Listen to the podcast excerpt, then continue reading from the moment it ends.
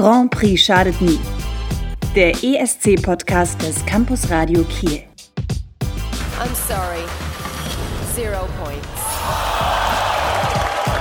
Und hier eure Gastgeber, Annika, Eva und Jonas. Ich bin Eva und als Jonas mir das Musikvideo von Sugar gezeigt hat, hatte ich drei Tage lang Albträume davon. Wirklich? Ohne Scheiß, das ist so verstörend. Ich verstehe gar nicht, warum das auf YouTube. YouTube, da muss man ja teilweise sein Alter eingeben. Ja, für dass das das nicht Zeug. gesperrt Dass ist. das nicht wirklich gesperrt ist. Ohne Scheiß. Moin, hier ist Jonas und ich hätte gerne ein Kind von Duncan Lawrence. Ich bin Annika und ich bin ein absolutes Fangirl von Benjamin Ingrosso geworden, der 2018 angetreten ist. Ich mag vor allem, wie er sein Instagram-Account einfach vollkommen auf Essen ausgerichtet hat und Okay. du guckst dir das an und denkst dir so, er ist Foodblogger, oder? Was, der macht Musik? Was, der ist Model? Okay, nee, dann folge ich ihm ab heute auch. Was? Der Typ? Ja, Annik. Aber mh, rein, rein professionell jetzt nicht. ich finde ihn einfach gut. Also nee, Er nee ist auch nicht, nicht süß. so schwarmmäßig, nee, das Okay. ist, der ist halt definitiv zu jung für mich. Aber gut aussehen tut das schon. Ich möchte dazu keine Äußerungen verüben.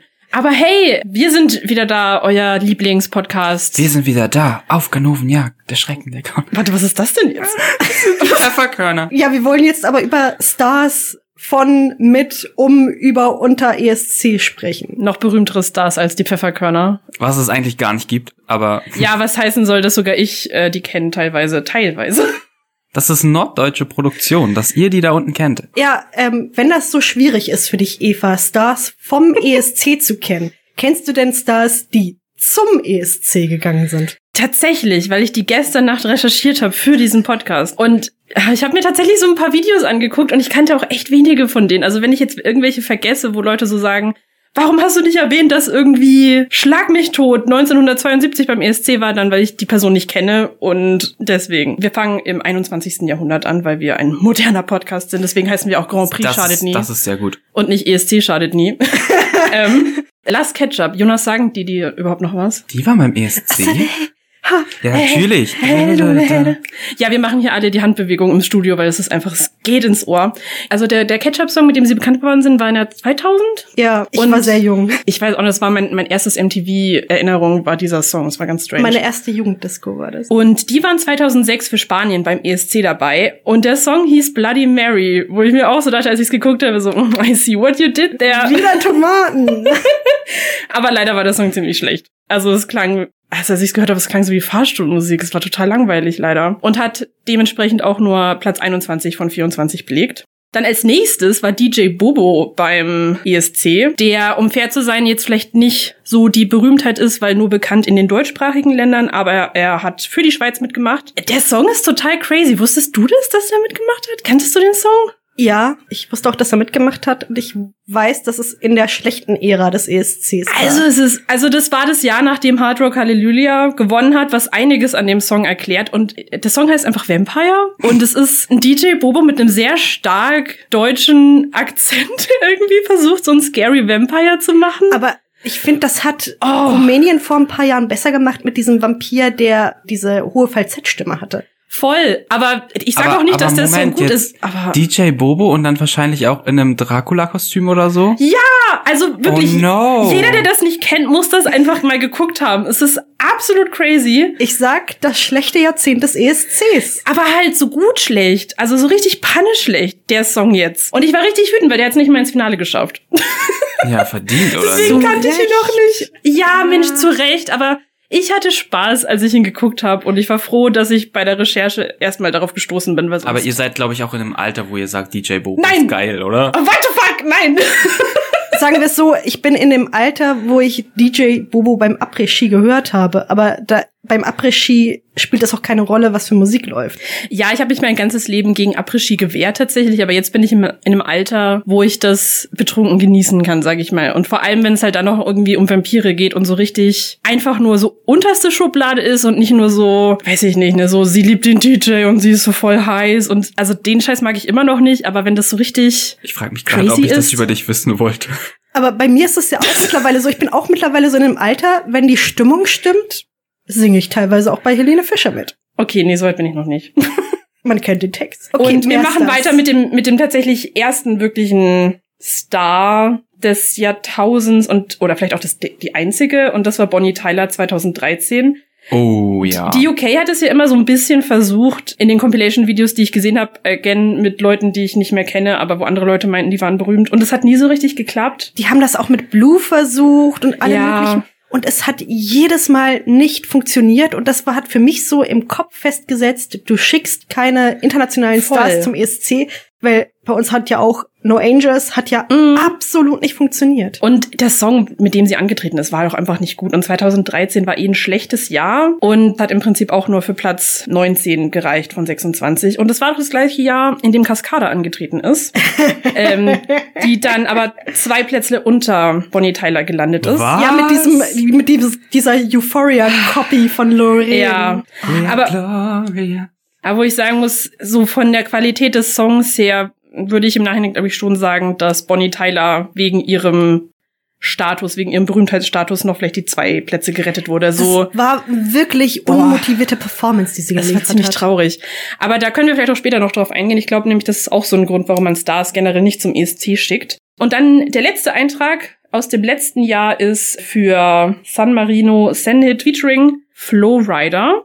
Senhit ist ja eigentlich schon eine ESC-Berühmtheit. Aber was macht Flowrider da? Ist eigentlich sad. Und äh, die haben es auch nur auf Platz 22. Was macht Florida da? Es ist eigentlich sad. Und nee, weil der wusste, glaube ich, auch nicht so richtig, was er da macht. Ah, So sah er auf der Bühne aus, aber er hat besser performt als Senhit, was Ah. traurig war, weil sie ja die Liedstimme hatte. Ja, es war eine komische Performance an dem Abend und das hat man auch an den Punkten gemerkt. Ähm, sie waren dann auch nur Platz 22 von 26. Da Ähm, haben die Hardcore-Flowrider-Fans angerufen. Nee, haben sie eben nicht. Also das war das erste Eva? Lied über diesen bekannten vier Zero-Points-Kandidaten. Also das war Ah, das okay. erste Lied, was wirklich Punkte von den Zuschauern gekriegt hat, aber halt auch nicht viele. Vielleicht liegt es daran, dass die Amerikaner nicht voten dürfen. Vielleicht liegt es daran, weil sie Florida hatten. Und man muss auch dazu sagen, Flo Rida war jetzt auch nicht so am Höhepunkt seiner Karriere. Wann war die? Irgendwann in 2000? 2014 oder so. Also ich weiß, als ich Abi gemacht habe, war der noch, also war der noch so ein bisschen in den Clubs zu hören. Ja, deswegen war er ja für San Marino erschwinglich. Die kaufen sich ja immer ganz gerne. Ja. Also da kommen wir in einem späteren Podcast auch noch mal drauf, wenn wir den San Marino-Hit für dieses Jahr analysieren werden. Aber die kaufen sich ganz gerne ihre Künstler. Aber können wir jetzt so festhalten, was ich jetzt rausgehört habe, wenn Stars oder die schon Stars sind am ESC teilnehmen, schadet das den Ländern das, aber den Künstlern eigentlich nicht so? Also ich finde tatsächlich, die schneiden halt beim ESC prinzipiell immer eher schlecht ab. Ja, was heißt, es schadet den Ländern? Die, die Länder Also können ja dann in der ESC-Liste halt. Ja, die Länder können ja dann im nächsten Jahr einen guten Act schicken. Ich glaube, das hat jetzt noch nicht was am Ruf der Länder an, irg- an irgendeinem speziellen Land getan. Aber es, es wirkt sich auch nicht so positiv auf, wie man denken könnte. Und es liegt vielleicht aber auch daran, dass man nie so richtig Stars nimmt, die am, am Höhepunkt ihrer Einflussreise, aber die Das haben dann halt auch kein Interesse daran, Das an. hängt mit den Labels zusammen, weil in Zweifel schneidet, wenn dein Star gerade absolut auf der Höhe seiner Karriere ist und dann beim ESC nur Mittelmaß oder schlecht belegt, Ja. dann kann das deiner Karriere wirklich schaden. Deswegen schicken Plattenlabels ungern ihre großen Stars dorthin, sondern schicken Leute hin, wo sie so denken, ah, die sind gerade auf dem absteigenden Ast, ich brauche ein bisschen Publicity für die. Was ja auch Sinn macht. Es war ja immer noch immer so ein bisschen so ein Underground-Thema, so gerade in den UK-Kreisen, so ja, schicken wir doch einfach Ed Sheeran, weil wir, wenn wir schon nicht gewinnen. Aber halt zum einen hat Ed Sheeran wahrscheinlich gar kein Interesse daran, weil was ist, wenn der nur Dritter wird hin, hinter irgendeiner unbekannten osteuropäischen Band? Das ist ja auch nicht gut für ihn. Ja. Und dann könnte er quasi viel mehr Geld machen, einfach auf Tour zu gehen und muss sich jetzt nicht diesem Contest stellen. Und ich glaube, das nimmt man auch daraus hinweg, ist, dass der ESC einfach ein, ein Song-Contest ist, wie der Name ja schon sagt. Und der, die Song, also die arbeiten ja mit Universal auch zusammen. Das heißt, die bekommen, oder ich glaube Sony, auf jeden Fall ist dann auch eine, ein Label dahinter, das Regeln hat, wo du dich dran halten musst, teilweise dann auch bestimmte Termine wahrnehmen musst, nachdem du gewonnen hast oder teilgenommen hast, wo du halt in deinem Kalender reservieren musst. Und dann bist du halt im Zweifel als großer Künstler nicht mehr so frei wie vorher.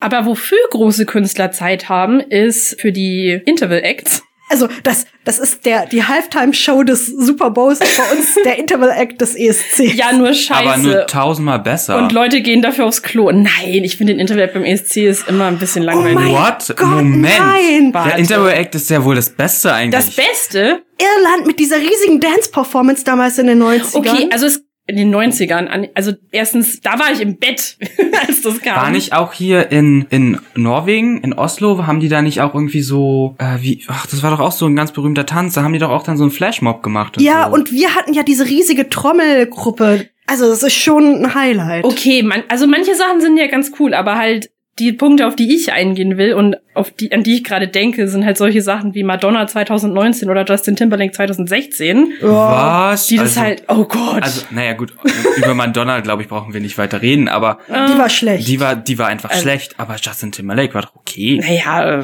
ich Der hat ja auch seinen Song released. Das fand ich ganz nice eigentlich. ich, ich war kein Fan davon. Aber Weil er aus Amerika kam. maybe. Hm. Nein, aber ich, ich weiß auch nicht. Ich, Aber die Amerikaner haben ja seit diesem Jahr ihren eigenen Song Contest. Und schicken deswegen den Gewinner für diesen in unseren Song Oh, das hab ich Contest. schon wieder vergessen. Naja. Bloß halt nicht als Teilnehmer, sondern als auch Gewinner und Als Interval Act, oder? ja, wahrscheinlich. Ja. um ausgebucht zu werden, wenn sie. Ja, aber das glaube ich nicht, weil das die ausgebucht werden. Nur von mir, während ich auf dem Klo sitze, weil ich eigentlich. Nein, aber ich bin halt beim ESC nicht dafür da, dass ich irgendwelche international bekannten Leute sehe, sondern eigentlich unbekanntere Leute, die man halt zum ersten Mal sieht. Aber was ja interessant war, letztes Jahr hat die Niederlande was Interessantes gemacht und zwar Nikki de Jager, also Nikki Tutorials als Moderatorin angesetzt. Und die ist ja tatsächlich international bekannt und die hat ja dann auch gut cross-promoten können quasi. Und das finde ich einen ganz, tatsächlich einen ganz interessanten Ansatz. Cross-promoten. Wie Ja, meinst du das jetzt genau? Naja, weil die hat ja einen sehr be beliebten YouTube-Channel einfach und das weiß ich jetzt gar nicht. Meinst du, aber das hatte einen Einfluss auf den ESC oder der ESC Einfluss auf ihre Tutorials? nicht auf die Tutorials, aber sie hat ja trotzdem darüber gepostet, dass sie das macht und sowas. Sie hatte ja auch Stars da, die mit ihr zusammen Schminktutorials gemacht Ja, genau. Mhm. Also, das war ja, das war ja wirklich so zwischeneinander, miteinander verwoben. Und ich war ja überrascht, ich kannte Nikki Tutorials aus YouTube-Videos, das heißt Mhm. bis zur Brust oder so. Und dann hat man sie live auf der Stage gesehen, hat gesehen, oh mein Gott, die ist ja riesig. Also die Ja. ist locker zwei Meter. Das war sehr süß. Aber gerade weil der ESC ja in den letzten Jahren gerade in Amerika an Beliebtheit gewonnen hat, glaube ich, hat das schon mh, nicht geholfen, aber so ein bisschen beeinflusst, so an welche Gruppen der Contest rankommt. Also fand ich einen interessanten Move. Würde mich interessieren, ob das vielleicht in Zukunft mal ein bisschen kopiert wird. Aber sie ist ja trotzdem eine externe, auch wenn sie das sehr gut gemacht hat und sehr gehypt war. Aber als nächstes wollen wir über die Stars reden, die in den heißen Schmieden des ESCs geschaffen wurden. Mons Selmerlöw. Genau, zum Beispiel. Okay, der ist mittlerweile ein Running Gag. Der hat 2016 gewonnen und ist mittlerweile bei jedem ESC immer irgendwie aufgetaucht. Ja, der wurde in den heißen Minen geschmiedet und dann nie wieder rausgelassen. Ja, Mons Semmerlöw, ähm, der ist ja auch immer mal wieder oder eigentlich jedes Immer. Jahr ist er ja wieder dabei irgendwie. Er hat ja 2016 gewonnen und Der hat auch immer irgendwie Zeit im Mai. Das ist so faszinierend, als ob er seinen Kalender aber es gibt doch so. Leute, die einfach dann Zeit haben. Ich meine, 2017 kam er dann nochmal als als Moderatorencoach quasi. 2018 weiß ich gar nicht. Er ist immer mit dabei und das Lustige ist, er hat ja in Schweden teilweise ja auch Shows, wo er Moderationssachen übernimmt, aber die sind meistens so um Weihnachten rum. Das heißt, im Mai hat er wieder Zeit. Im Mai hat er immer Zeit und er taucht immer irgendwie auf beim ESC. Also an den, den müsst ihr einfach kennen. Also wenn ihr den nicht kennt, dann kennt ihr den ESC nicht, oder? Würde ich sagen. Ja, vor allem halt in den letzten Jahren. Sorry, oh Gott. Oh Gott. Ah, Trink mal was. Ich habe hier nur Kaffee.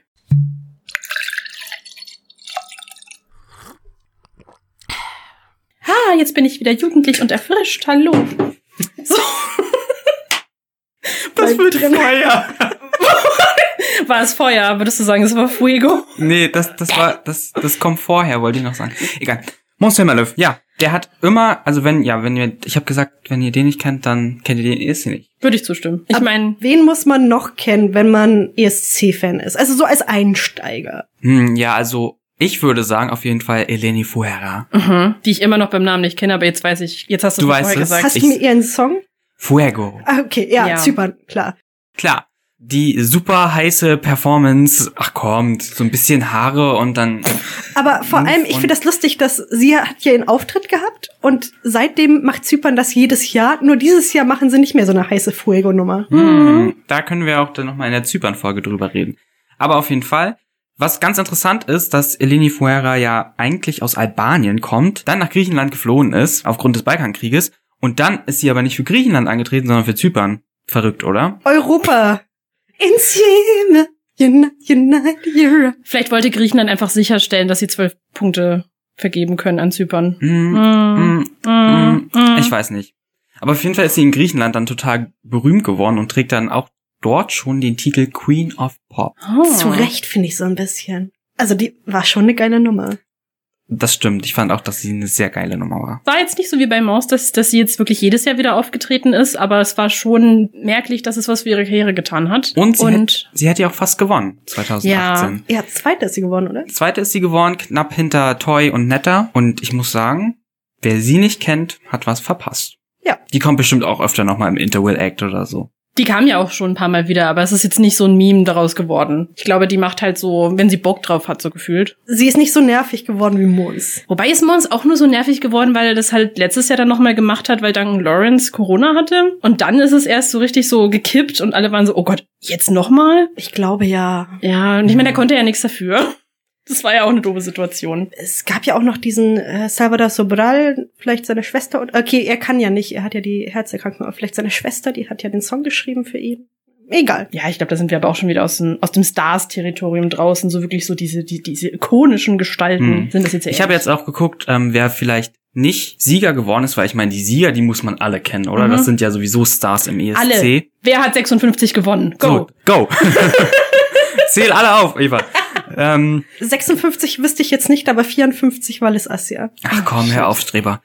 Äh, Und ich, ich wollte dann halt auch gucken, naja, es gibt ja auch so einfach viele Stars im ESC. Es gibt so viele. Ich wusste, konnte mich gar nicht entscheiden. Aber ich habe meine Entscheidung gefällt und bin bei Verka Seduchka rausgekommen. Gute Entscheidung. Ja, gute aus der Entscheidung. Ukraine. Ach. Wer sie nicht kennt, man erkennt sie auf jeden Fall immer in ihrem glitzernden, silberglitzernden Outfit und ihrem glitzernden Stern auf dem Kopf. Ja, das ist das Gift, was immer erscheint für Leute, die dem ESC nicht so folgen. Immer wenn ESC-Zeit ist, dann wird es auf Social Media gezeigt. Diese nette Frau mit dem Sternenhut, Wenn die man- dann so winkt. Ja, wenn man jemandem aus dem europäischen Ausland erklären möchte, was ist ESC, dann zeigt man am besten Verka Seduchka.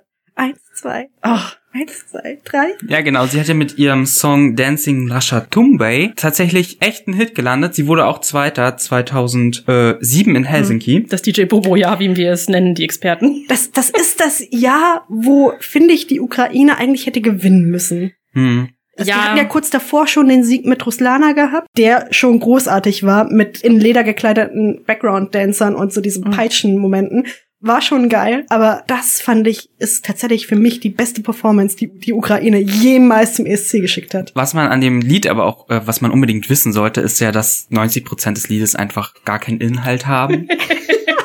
also es sind deutsche Wörter und englische Wörter und Fantasiewörter.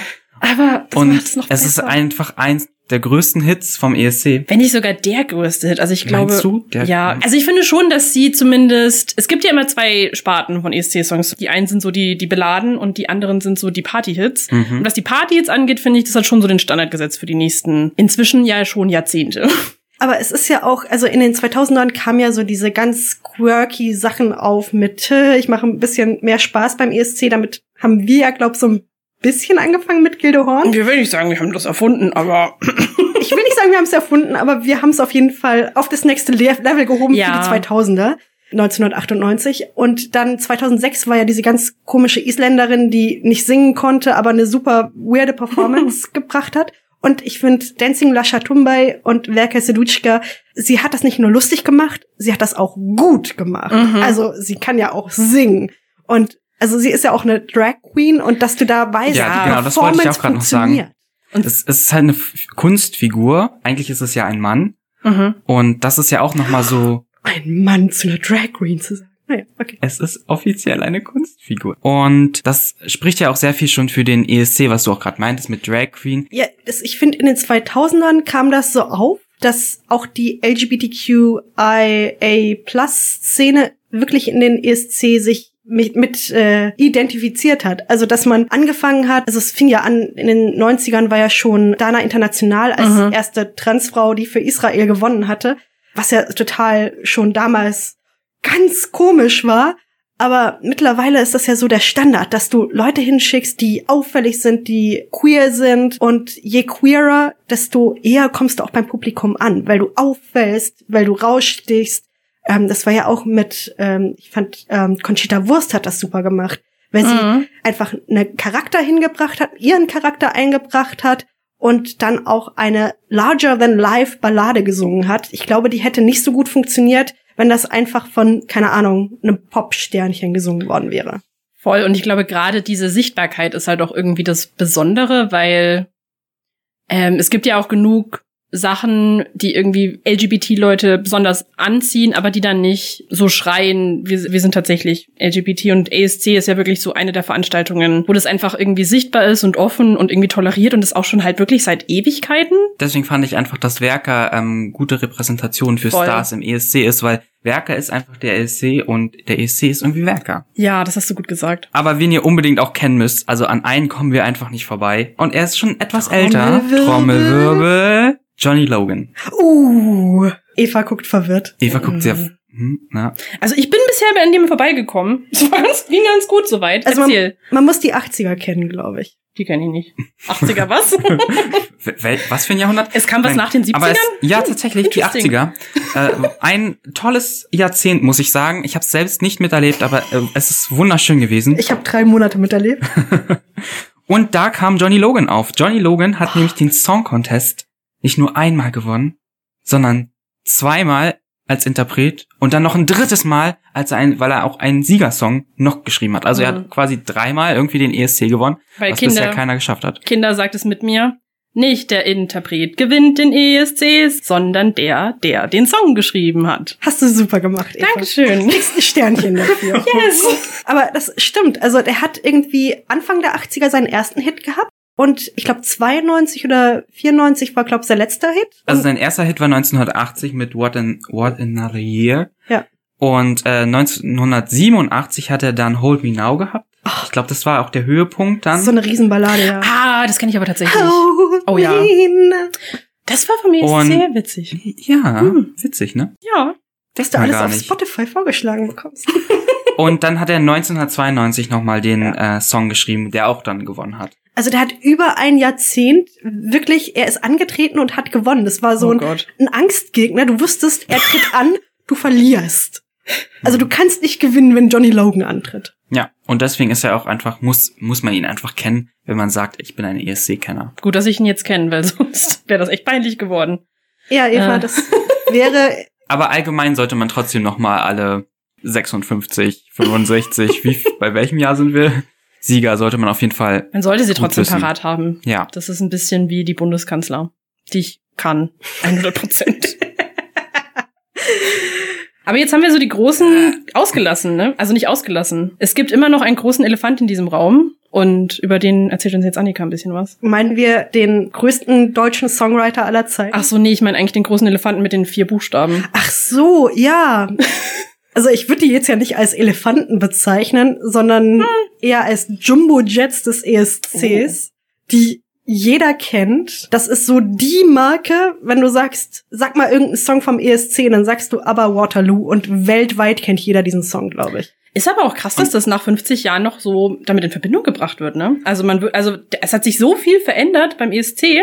Also noch nicht 50 Jahre, erst 48 Jahre. Ähm. Möchte ich mal festhalten. 1974 haben sie gewonnen. Entschuldigung. Und damals waren die ja noch richtig unbekannt und sind mit dem Sieg beim ESC zu Weltstars geworden. Das stimmt wohl. Aber ich muss auch sagen, ganz, ich kenne auch ganz viele Leute, die so sagen, was? Waterloo war beim ESC? Und dann so, ja, Mann. Natürlich.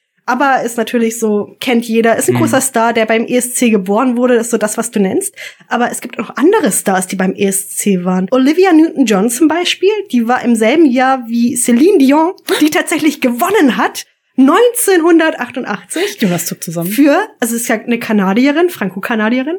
Für die Schweiz hat sie gesungen. Auf Französisch. Wir haben ein Flowrider-Phänomen. Ja, tatsächlich. aber sie hat ganz knapp, ich glaube, mit zwei Punkten Vorsprung gewonnen damals. Ja, Wie krass. hieß ihr Lied? Ne partez pas sans moi. Mhm. das kennt man.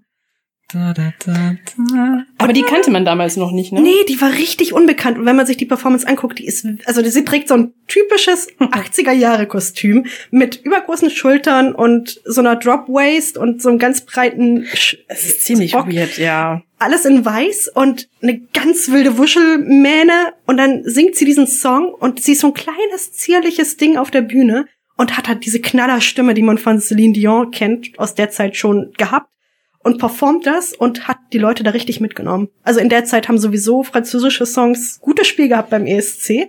Aber sie hat das nochmal aufs Next Level gebracht, finde ich. Naja, Next Level, einfach auf Celine Dion Level, ne? Ja. Sie kann kein anderes Level spielen. Aber- das eine. Jetzt haben wir ja ganz viel über 2000er und so geredet. Ich dachte, weil ich so alt bin, bringe ich mal so ältere Stars noch mit ein. Es gibt einen, den selbst du kennst, Eva. Was? Weil es ein Musical gibt von ihm. Hallo! Ach Und du meine Güte. Er hat 1966 gewonnen. Und zwar Udo Jürgens. Merci, Chérie. Es ist so Ey, traurig, komm, dass du denkst. aber Udo Jürgens kenne ich es auch. ist so traurig, dass du denkst, dass ich den kenne wegen fucking Ich war noch niemals in New York. Dem bekannten Filmmusical aus dem Jahr 2020. Als das würde man Udo Jürgens Okay, nicht nee, kennen. also Ja, ich dachte, ich bringe mal so einen Namen, von dem ich mir sicher sein kann, dass selbst ihr den kennt. fair. Ich dachte schon, du meinst die zwei Herren von ABBA, weil die auch ein Musical geschrieben haben. Aber nein, ja, okay, Udo Jürgens. Der hat's ja nicht mal geschrieben. Das ist ja nur so ein Jukebox-Ding. Das könnt ihr alles in meinem Musical-Podcast hören. Aber sein, Genau. aber seinen Song Merci Chérie, den hat er geschrieben. Das war schon. ja. Ist auch, er ist ja auch richtig groß geworden, auch als Schlagergröße bekannt. Da sind ja tausende Hits noch gefolgt. Also geht einfach in, ich war noch niemals in New York, dann wisst ihr welche. Tausend, ich würde sagen Millionen. Der war wirklich richtig am Ackern danach und hat Hit nach Hit Der hat geliefert. einen nach den anderen rausgehauen. Ja. Wir haben viele davon im Kinderchor gesungen, deswegen finde ich es auch immer krass im Nachhinein, dass der ja auch so ein, so ein kleiner Jugendschwarm war zu seiner Zeit, weil für mich war es halt Er irgendwie sah immer. gut aus. Ja, aber für mich war es halt immer so der, der alte Mann, der halt ein paar Songs geschrieben hat. Ich Ja. würde auch gerade sagen, für mich war es auch eher so der Mhm. alte Mann. Das, das ist wie so alte Größen wie Freddie Quinn oder Lala Anderson oder so die ganz alten Leute, die beim ESC sind, die man so nur als alte Menschen Ja. kennt. Da guckt man die Performance von damals an und kriegt mir so, oh mein Gott, die waren mal jung. Jetzt weiß ich, warum meine Oma den so mochte. Aber es gibt noch einen anderen großen deutschen Schlagerstar, Ralf Siegel. Ja. Der hat ja nie Ja. selber gesungen, also für Jonas ist das gar kein ESC-Gewinner. er selber hat von sich 2010, als Lena gewonnen hat, behauptet, dass er immer noch der erste e deutsche ESC-Gewinner ist. Oh, weil aber das ist auch ein bisschen pitchy. Julia Frost und John Gordon, dieses dänisch-amerikanische Songwriter-Duo, ja keine Deutschen sind. Oh, Ach, komm. okay, Oh, das ist nee. aber auch ein bisschen. Mm. Das war ganz untere Schublade. Da ist er bei mir durchgerutscht. Und ich finde vor allem, also im Vergleich zu Johnny Logan, der ist ja angetreten, hat gewonnen. Ralf Siegel ist tausendmal angetreten, hat aber nur ein einziges Mal gewonnen. Ja, bitch. Wurde auch schon mal von San Marino eingekauft.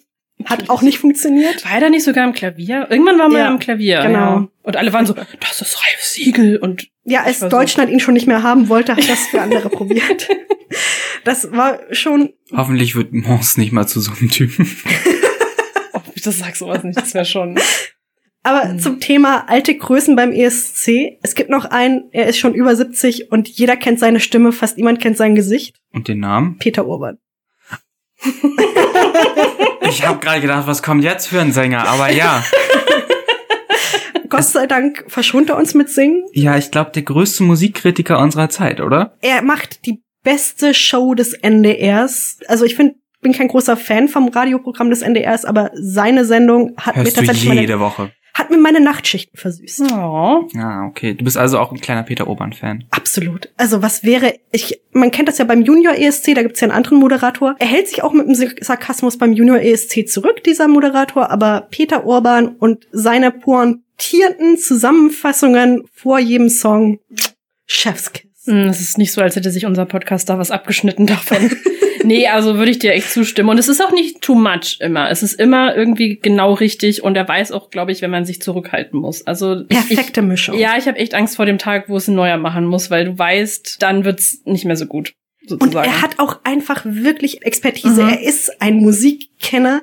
Wer seine Mhm. Sendung kennt, weiß auch, dass er Geschmack hat, den er beim ESC ab und zu mal beiseite schieben muss. Aber Ich verbinde den ESC tatsächlich auch sehr viel mit Peter Urban, einfach mit der Stimme. Aber gerade in den, ich wollte gerade sagen, in den letzten Jahren, wo ich Englisch gelernt habe, Oh. nein, aber wo man ja immer mehr auch äh, Englisch verstanden hat, dann waren ja diese Kommentare irgendwie störend. Fandet ihr das auch? Ja, Weil ihr ja, ja. dann gar nicht mehr so die Moderation mitbekommen habt von den eigentlichen Hosts des Abends. ja, aber die fand ich auch mittlerweile irgendwie langweilig.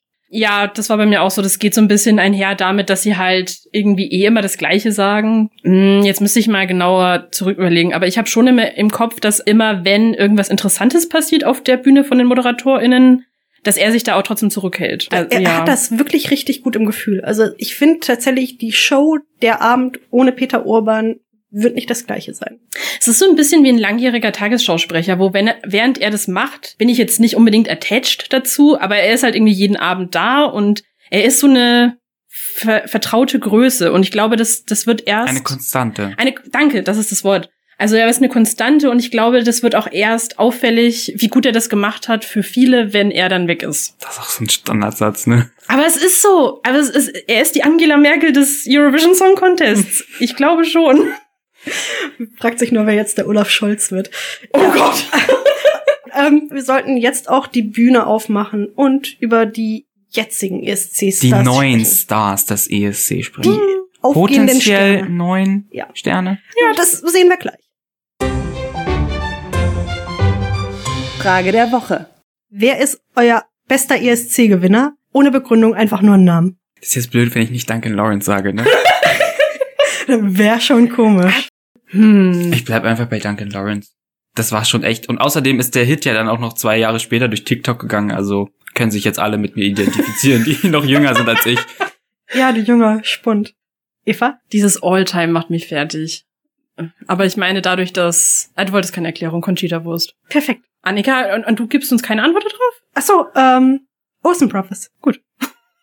Apropos Olsen Brothers ist Dänemark und damit sind wir auch schon beim ersten Song für heute. Können wir da bitte wieder, das ist doch eine richtig gute Überleitung rein.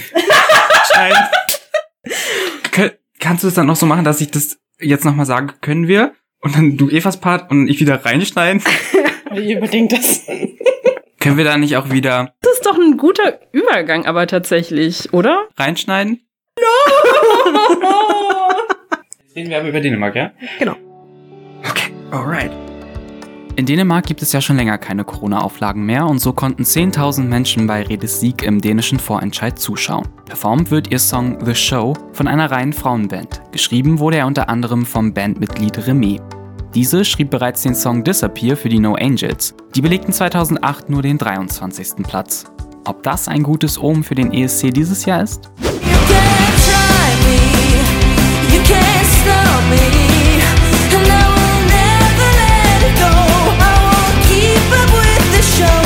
Ich mochte es. Ich fand's sehr gut. Wirklich? Jo.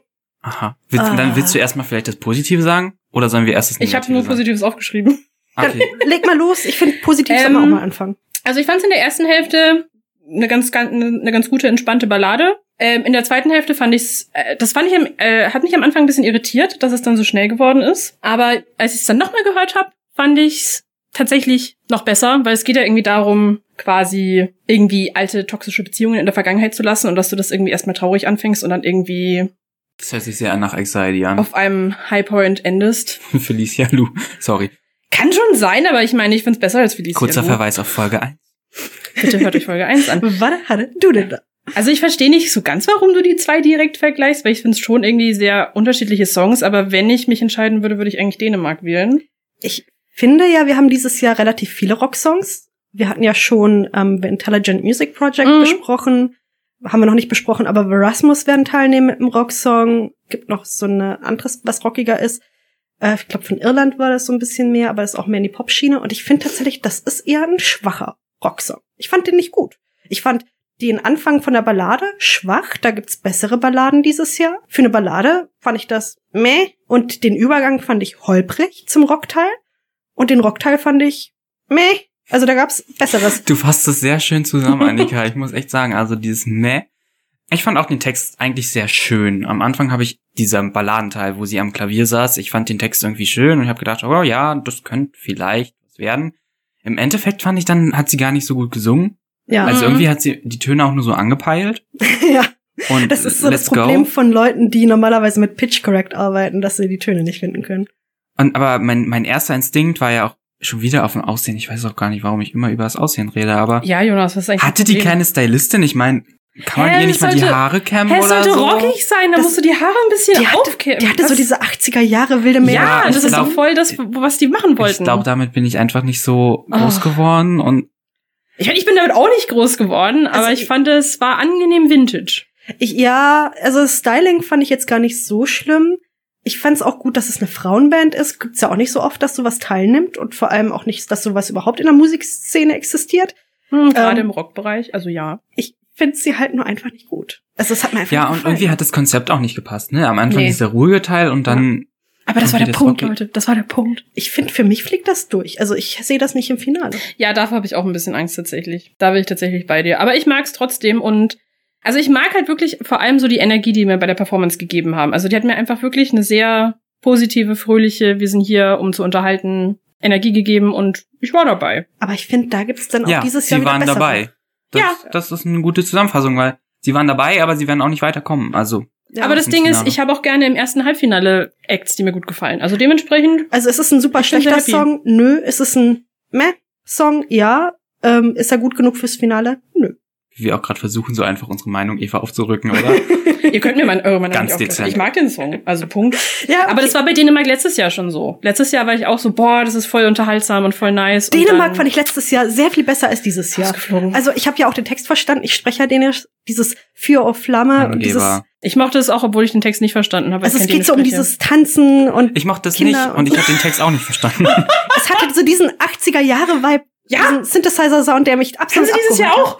Aber nicht so gut. Also wie gesagt, also ich, also auch wenn es jetzt hier vielleicht das Manneskin-Jahr wird, wo irgendwie alle eine Rockband schicken, dann haben wir halt irgendwie, Es 20 ist auch einfach so Rockbands. berechenbar damit, it's ne? fine. Ja, aber ich gucke es mir trotzdem gerne an. Was soll ich sagen? Nicht meins. Also, I like it. okay. Kommen wir nicht auf einen Nenner, vielleicht Beim nächsten. Ja, ihr kriegt dann bestimmt Bestätigung, wenn sie dann im ersten Halbfinale rausfliegen oder in welchem Halbfinale sie dann sind. Und darauf könnt ihr euch dann ausruhen. Okay, das ist schon mal eine Wette, die wir notieren. We- Oh was, was wetten wir?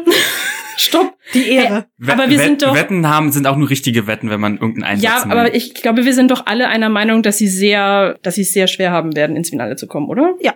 Ja, dann können wir ja nicht metten, weil da sind wir einer Meinung.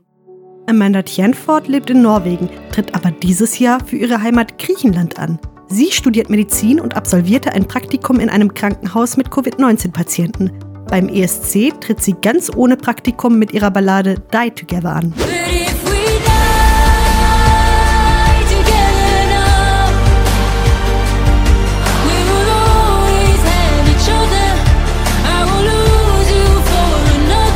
Okay, dann machen wir weiter mit Griechenland. Kommt das für euch ins Finale? Nein.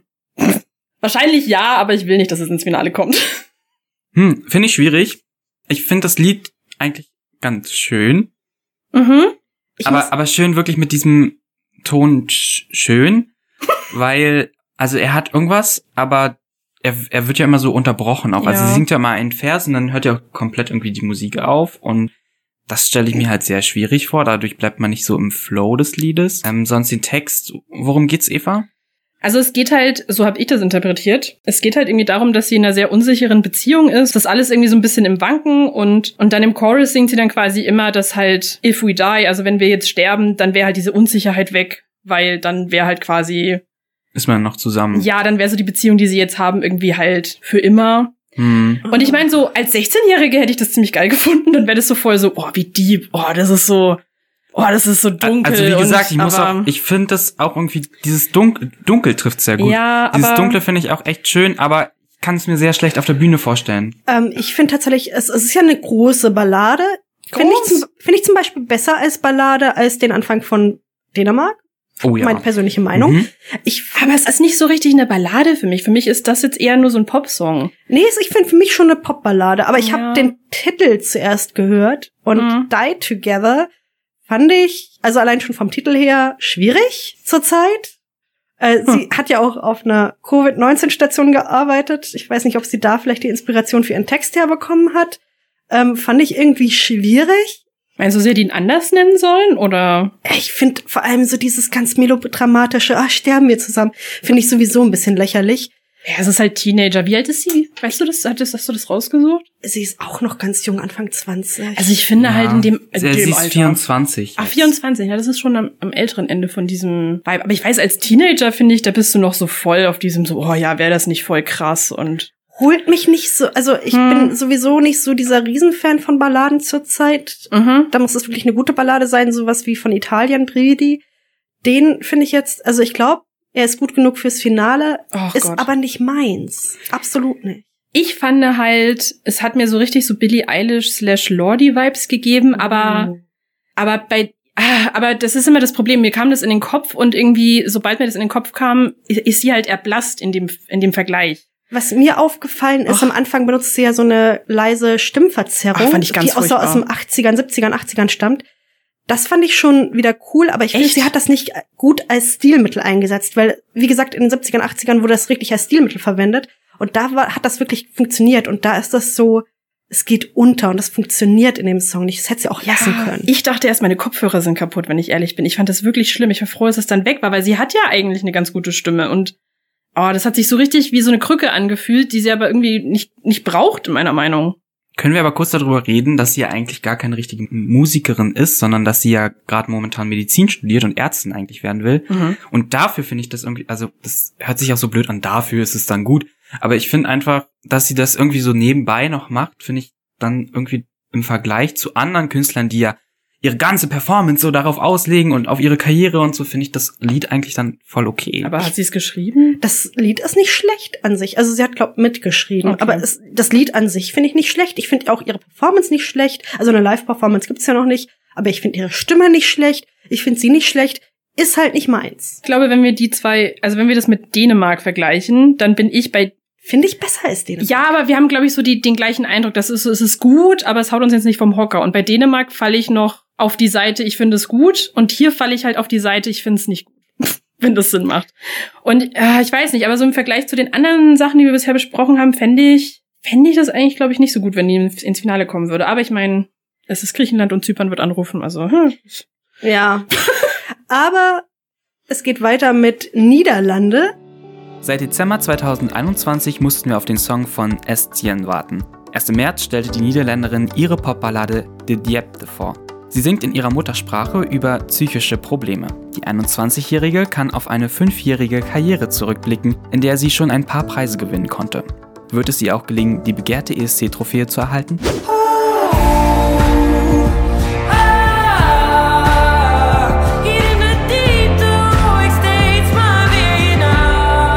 Wir sind übrigens heute richtig feministisch unterwegs. Heute sind nur weibliche Künstler Ja, bei uns der, beim Besprechen. Estienne. Dazu mehr, ich möchte dir widersprechen, weil nachher sitzt noch ein männliches Mitglied an, am Schlagzeug. Uh, okay. Oh Gott. Ist mir aufgefallen. Ah, okay. Na gut, dann ist es halt. Weil sonst hätte ich das nämlich auch gesagt und dann ich so, what? the- Also, dann Ja, ist es halt intersektionaler Feminismus. Aber erstmal okay. Niederlande, Estienne, de Diepte. Wie fandet ihr das? Super. Mhm. Also meine erste Reaktion, als ich gehört habe, dass sie auf Niederländisch singt, was Yes. eigentlich auch irgendwie schon lange nicht mehr der Fall war. Oh, ich lieb Niederländisch einfach so. Ich finde ja tatsächlich, ich kann Niederländisch nicht so ernst nehmen. Ja, das ist true, aber ich finde, das ist trotzdem eine schöne Es hat mich, Sprache. hat mich in dem Song überhaupt nicht gestört. Dass Ja, so dieser, Hat mich nicht gestört, aber ich finde, Niederländisch ist keine schöne Sprache zum ah, Singen. finde ich nicht. Zu viele Konsonanten. Nee, Nein, nein, nein, nein, nein, nein. Würde, würde ich widersprechen. Ich finde es tatsächlich, ich muss mal ganz kurz sagen, dadurch, dass Niederlande die letzten zwei Jahre immer safe im Finale war, okay, 2020 hat nicht stattgefunden, war ich irgendwie voll so, ach ja, stimmt, die sind nicht sofort qualifiziert. Ich mochte ihn auch. Ich muss sagen, irgendwie immer, wenn ich aufhöre, ihn zu hören, vergesse ich ihn sofort wieder, aber immer, wenn ich ihn dann wieder höre, denke ich mir so, oh ja, der war wirklich echt gut. Ja, ich finde ihn auch tatsächlich nicht schlecht. Also ich finde, das ist tatsächlich, glaube so eine der besten Popballaden, die dieses Jahr Mhm. teilnehmen. Vielleicht sogar die beste Ballade, die dieses Jahr teilnimmt. Mhm. Wie gesagt, ich bin zurzeit halt einfach nicht so in the mood für Ballade. Ähm, fand sie gut, fand den Song auch gut und ich finde für eine, eine Popballade richtig gut geschrieben auch. Mich und das hat auch schon wieder, es ist wieder so ein dunkles Lied, auch mit Ja. so einen ernsten Themen, ne? Ja, aber besser finde ich jetzt als Griechenland. Als Griechenland auf jeden Fall. Also ja. da hat äh, hat es vom Konzept besser funktioniert. Also sie redet ja auch über Psychosen, das liegt eher super nah das Thema. Mhm. Und da habe ich so das Gefühl, das kommt auch eher an als dieses melodramatische von Griechenland. Ich finde auch, dass es Mhm. auf jeden Fall viel mehr authentischer ist und ich kann mir auch vorstellen, dass sie im Gegensatz zu der Griechen, wo ich das Ganze ja mit der Performance auch noch irgendwie kritisch sehe, dass sie das sehr authentisch einfach, dass es so ein sehr authentischer Moment auf der Bühne und an dem Abend wird. Aber das können wir noch nicht sagen, weil von beiden Songs gibt's ja noch keine. Aber ich habe das im Performance. Gefühl. Okay, wenn, wenn der, wenn unser Performance-Guru das im Gefühl hat. Aber Dazu, dazu muss man schon auch sagen, Niederlande wird ja zurzeit auch gerade heiß gehandelt. Also ja, unsere Einschätzung, dass uns der Song irgendwie ein bisschen gefällt, wir sind nicht die einzigen scheinbar. Ja, es kann schon, also ja, jetzt wo du es sagst, es kann schon sein, dass das dieses Jahr diese in Muttersprache gesungene Ballade ist, die bei den Kritikern gut ankommt. Ich moch, ich mag den Song auch, ich habe noch nicht super viel dazu zu sagen, aber ich, ich finde ihn eigentlich echt immer ganz gut und ich mag auch den Text. Ja. Aber tatsächlich, aber da wollte ich jetzt noch mal ganz kurz Okay, was so kommt eine, jetzt? So, ja, ich wollte mal kurz so eine Theorie teilen, die ich irgendwo im Internet gelesen habe, weil Uh. apropos der Song aus den Niederlanden liegt ganz vorne. Und zwar, dass nämlich dieses Jahr das Lied mit den meisten Juryvotes gewinnen wird, weil sich das Publikumsvote wahrscheinlich zersplittern wird, weil der Ukraine-Song sehr viele Anrufe Mm. bekommen wird. Und ich fand es einen sehr interessanten Gedanken und ähm, ja, wäre sehr interessiert, ob das vielleicht legit ist. Hm, Das ist eine Theorie und ich könnte mir vorstellen, dass das vielleicht dann auch so sein würde, wenn das jetzt, wenn die Situation mit der Ukraine auch so bleibt, würde ich sagen. Weil wenn sich die Mhm. Situation irgendwie noch ändert, vielleicht auch einfach das Krieg endet, Nee, aber ich glaube, das bleibt. Ich glaube, diese, ich glaube, das bleibt. ähm, dann glaube ich, ist da gar nicht mehr so ein großer Impact nachher. Also ich hoffe ja, dass der Krieg noch vor Mai endet. Das ist Ja, klar. Ich glaube, das hoffen wir alle. Und eigentlich wollte ich also den Krieg in der Ukraine eigentlich jetzt auch nicht zum Thema machen. Aber ich glaube, selbst wenn er heute enden würde, wäre ja trotzdem so die Aufmerksamkeit und das ganze Mitgefühl wäre ja noch da. Ja, ich glaube auf jeden Fall, dass ähm, osteuropäische Publikum, also ich glaube Polen wird Oh ja. auf jeden Fall zwölf Punkte an die Ukraine geben. Und viele Punkte, die normalerweise immer an Russland gegangen sind, können ja dieses Jahr gar nicht Stimmt. an Russland gehen, weil Russland nicht teilnehmen Das darf. ist auch ein Punkt, ja. Äh, ich glaube, das wird auch noch mal zu einer Veränderung der Votes führen, weil alle, ähm, die sich irgendwie Russland zugehörig fühlen in den osteuropäischen Staaten, dieses Jahr eben vielleicht nicht anrufen werden Mhm. oder eben für einen vollkommen anderen Song anrufen werden. Also das ist halt auch die Frage, wie politisch wird es dann schon wieder der ESC und ähm, Das ist schon mal ein Thema. Ich glaube, da sollten wir eine eigene Folge drüber Ja. machen. Fand ich nur sehr interessant im Anbetracht an diesen eventuellen Juryfavoriten, über den wir jetzt hier reden. Apropos Punkte zuschustern. Hm. Die skandinavischen Länder fallen immer unters Radar, aber die sind ganz groß darin, Ja. sich gegenseitig die Punkte zu, zu schustern. Gott. Und im ersten Halbfinale sind Dänemark, Norwegen und Island. Das heißt, also ich sehe da Fettpunkte für Dänemark kommen aus den beiden Ländern. Hallo! Aber wir wollen mal Meine über, Girls haben Chancen, wir, ja. wir wollen über Island aber reden. die dürfen doch dann gar nicht anrufen, oder? Doch. Island darf für Dänemark anrufen. Es dürfen alle anrufen, die im ersten Halbfinale teilnehmen. Nur halt, du darfst nicht für dein eigenes Land. so, ja, und ich habe halt, gerade gedacht, man, das ist, rufen alle an, die nicht dabei sind. Nee, Nee, nur die, die dabei Sorry, sind. war verwirrt. alles gut. Ich war halt als Deutscher noch nie im Halbfinale. Ah, da lachen wir. Erstmal ah. erstmal über die anderen. So. Also wir als Deutsche waren ja noch nie im Halbfinale. Da wische ich mir meine Lachtränen doch glatt mit dem 50-Euro-Schein weg. Das Halbfinale.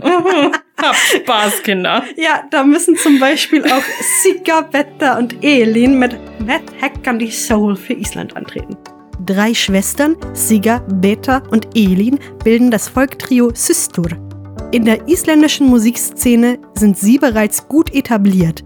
Bereits ihre Eltern waren in Island bekannte Musiker. Mit die Soul liefern sie einen entspannten Folksong ab.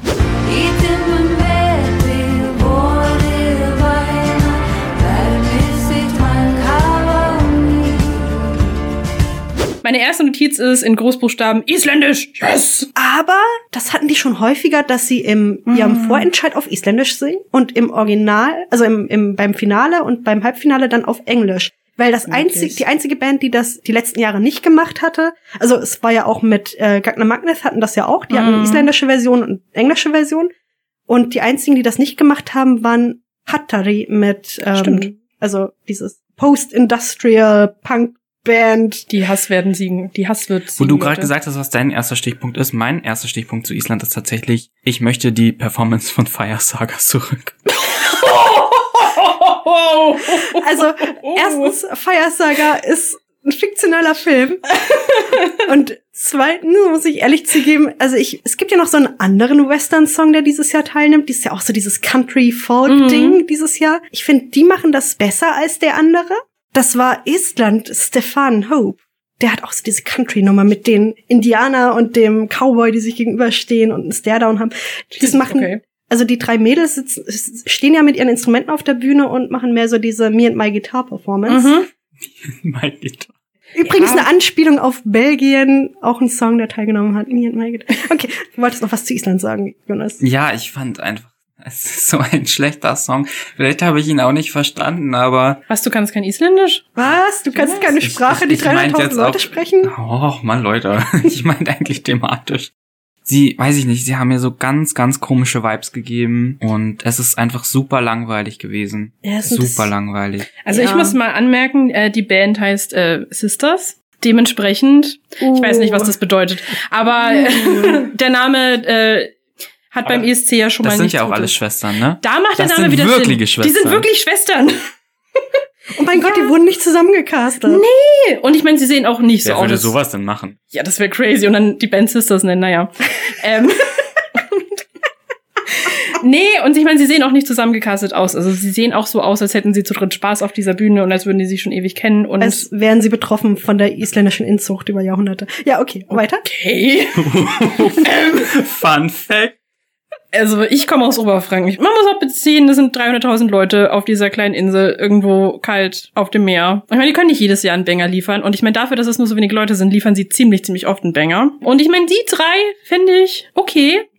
Ist für mich auch eher so ein, ja, kannst du schon machen. Ich finde tatsächlich, also mich haben diese beiden, sowohl Estland als auch jetzt Island, überzeugen mich beide nicht mit ihrem Country-Song. Mhm. Ähm, ich finde so diese Country-Folk-Richtung, die Island hat, minimal besser, überzeugt mich aber trotzdem nicht. Und ja, es ist so ein ganz ruhiger, dahinplätschernder Song. Ja. Und Eva, du hast ja extra Isländisch gelernt. Worum geht's in dem Song? Ich habe tatsächlich, ich habe extra einen Duolingo-Kurs angefangen, damit ich diesen Oh, Leute, ihr seid so motiviert. Ne? Nein, aber jetzt, ich, ich sagte mal ein Geheimnis. Man kann die Songs tatsächlich ähm, übersetzen im Internet. Was ist das Internet? Das geht, das geht mit so großen Sprachen wie Isländisch relativ gut, ähm, mit so Sparten, also kleineren Sprachen wie Maltesisch oder so hast du eher Na Probleme. gut, was ist im Text nun drinne? Nicht so viel. Also ihr habt schon recht. Also es geht halt wirklich in diese Folksy. Mir hat es auch tatsächlich so keltische Vibes gegeben. Ja. Halt sehr naturverbunden und die Übersetzung hat sich auch ein bisschen gelesen wie ein Gedicht. Einfach wie so ein romantisches Gedicht aus dem 19. Jahrhundert, halt wie geil die Natur ist. Was zu Island passt, Ja. weil Island wirklich groß ist in der literarischen Szene, also nämlich eine große Literaturszene und auch viel Lyrik. Und zum Thema Natur, wusstet ihr, dass es in Island auch ein Ministerium gibt, das dafür sorgt, dass wenn Straßen gebaut werden, keine Elfen Ja, das wusste werden? ich. Ich glaube, das ist so der, der erste Fakt, den man über Island, Island weiß, ja. Aber daran musste ich tatsächlich auch denken, als ich diesen Song gehört habe, einfach weil er mir so die Vibes gegeben hat von einem sehr naturbezogenen Grüppchen, was irgendwie, weiß ich nicht, wo die Welt noch in Ordnung ist. Ja, aber wenn wir, wir waren ja heute schon bei Wetten. Oh no. Ich würde wetten, dass der nicht weiterkommt. Ich finde, er ist für mich, also erinnert mich extrem an die 90er, wo so Volk ganz groß war beim ESC. Ich glaube, die Ära für das Revival der 90er ist noch nicht da. Ich glaube, wir sind noch bei den 70ern, 80ern, bei Chansons. Ich würde mich da nicht festlegen, ich weiß es nicht. Weil ich, das kann auch so ein Song sein, wo es irgendwie eine Gruppe Leute gibt, die sehr groß ist und die den richtig feiert und die ich aber einfach nicht kenne und dann überraschen sie mich trotzdem, dass sie weiterkommen. Das kann ja immer passieren. Ja, und aber ich, ja, und vor allem irgendwie gerade Island hat, glaube ich, noch irgendwie ziemlich viel Good Fortune aus den letzten Jahren. Aber das ist ja völlig was anderes. Ist das kannst es. du doch überhaupt gar nicht Ist vergleichen. es. Nein, also das. die Fans von äh, von, Von Dali sind doch nicht. Nee, schon, aber ach, weiß ich nicht. Ich glaube tatsächlich, wenn sie auch im Isländischen bleiben, werden sie auch Probleme haben, die Punkte von den Norwegern und denen zu bekommen, weil die Hm. verstehen das nicht. Aber ich kann mir den Song echt nicht auf Englisch vorstellen. Also ich verstehe das bei den, Ich kann den mir Song, den Song überhaupt nicht bei den vorstellen Songs, auf der Bühne. aber okay. gerade, ja, Das hatte ich zum Beispiel auch bei damals äh, Little, Little Skreth, als der angetreten ist. Auf Isländisch heißt er so und im Englischen hieß er dann Unbroken. Und der hat an Qualität verloren, fand ich. Ja, und gerade weil er mir diese Vibes gibt, auch so von so Enya und so, das ist so Zeug, was du eher im Hintergrund hörst. Björk? Bin ich falsch? Nein, aber halt so Also Zeug, Björk was, gehört zu Island, deswegen. aber halt so Zeug, was du halt eher im Hintergrund hörst, was eher so weibig ist und jetzt nicht so die große Bühnenperformance liefert, fände ich das, glaube ich, ein Nachteil. Und ich glaube, daran hängt es vielleicht auch so ein bisschen ab, wie der Song dann abschneidet, auch wenn ich. Ja, wahrscheinlich kommt er nicht weiter. Es müssen ja auch viele Songs nicht weiterkommen. Also Brauchen nur zehn fürs Finale. eben dementsprechend. Also nein. Aber dann, weiß ich nicht, aber was bedeutet das, wenn die mit den ganzen Skandinaviern im Halbfinale sind? Ist das gut für die? Ist es schlecht für die? das werden wir sehen. Ja, es bleibt spannend. Hier bei Grand Prix schadet nie. Apropos spannend, will jemand einen schlechten Übergang jetzt machen, wenn wir Okay, Spannung, Spannung. man ist ja auch immer gespannt, was ist auf meinem Handy Neues passiert in den sozialen Netzwerken. Mhm. Zum Beispiel TikTok, Hab ich nicht. Instagram, Hab ich. Facebook, Hab ich nicht. Snapchat, Twitter Hab ich nicht. Hab und all das andere Zeug halt du auch. auf irgendeiner Social Media Plattform, Annika? Instagram. Okay, toll. Verdammt. Okay, nächste Woche werde ich ganz viel schweigen und ihr redet über Social Media. Wir reden über Social Media. Eva, oder? Ja, das kriegen wir hin. Haben wir Bock drauf. das kriegen wir hin. Vielleicht lade ich mir noch TikTok runter, so als Vorbereitung. Ja, wird, wird ich meine, wir müssen ja sowieso unseren TikTok-Channel Oh starten. nein, bitte lass das nicht machen. Und äh, wenn ihr uns auf Social Media folgen wollt, dann viel Glück, weil Ihr findet uns nicht. Nein, wir sind zu finden auf Instagram und mittlerweile auch auf unserer Website campusradiokiel.de genau. oder bei Spotify oder eurem anderen. Podcast. Podcast. ja, wir haben uns quasi im Instagram-Account des Campus Radios Kiel eingenistet und da findet ihr immer wieder ein paar Posts von uns. Und falls ihr Kritik, Wünsche oder Anregungen an uns habt, schreibt uns eine E-Mail an esc.campusradiokiel.de. Genau, und wenn ihr Fragen habt, dann schickt die bitte auch äh, durch diese Kanäle, die wir jetzt aufgezählt haben, weil wir würden über die Osterfeiertage mal eine kleine Q&A-Folge aufnehmen. Also, brauchen wir eure Hilfe. Was wolltet ihr schon immer mal wissen vom ESC? Über den ESC, über Stars beim ESC, über uns? Ja, wie würde Jonas zum Beispiel sein Kind mit Duncan Lawrence nennen? Korrekt. Also habt ihr Fragen? Schickt das. Wir kriegen sehen alles und DMt uns auch. Slidet in unsere DMs. Bis nächsten Dienstag. Bis dann. Adieu. Das war Grand Prix Schadet Nie, ein ESC-Podcast des Campus Radio Kiel. Wenn ihr mehr von uns hören wollt, dann folgt dem Campus Radio Kiel auf Instagram. Die nächste Folge gibt es jeden Dienstag auf Spotify, Apple Podcast und überall, wo es Podcasts gibt.